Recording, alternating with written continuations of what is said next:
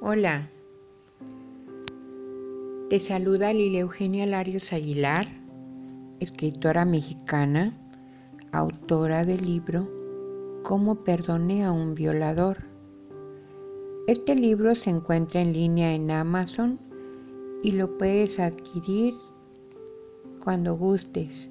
Se encuentra en forma digital y en tapa blanda y te invito a que lo compres para que conozcan mi historia. Una historia mm, de superación personal. Te comparto el resumen del capítulo número 18. Las primas. Mientras estudiaba la preparatoria, recuerdo que llegaron dos primas a la casa. Eran jóvenes y venían de un pequeño pobladito en el campo.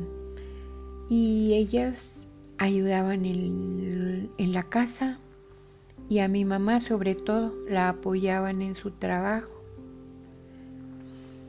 Como yo casi no veía a mi hermano, Ay, me alegré muchísimo, me alegré muchísimo que llegaran ellas porque ya me sentía más acompañada. Mi hermano solo ven en vacaciones y ellas pues iban a vivir con nosotros. Ay, eso me alegró mucho. Yo seguí estudiando casi, casi terminaba la preparatoria y en ese tiempo pues practicaba deporte, estudiaba mucho porque debía sacar muy buenas calificaciones. Pretendía ir a la universidad. Eso ya lo había hablado con mi mamá y con mi hermano. Así que ya hasta sabía qué carrera iba a estudiar. Mis primas, pues como eran jóvenes y bonitas, pronto tuvieron novio.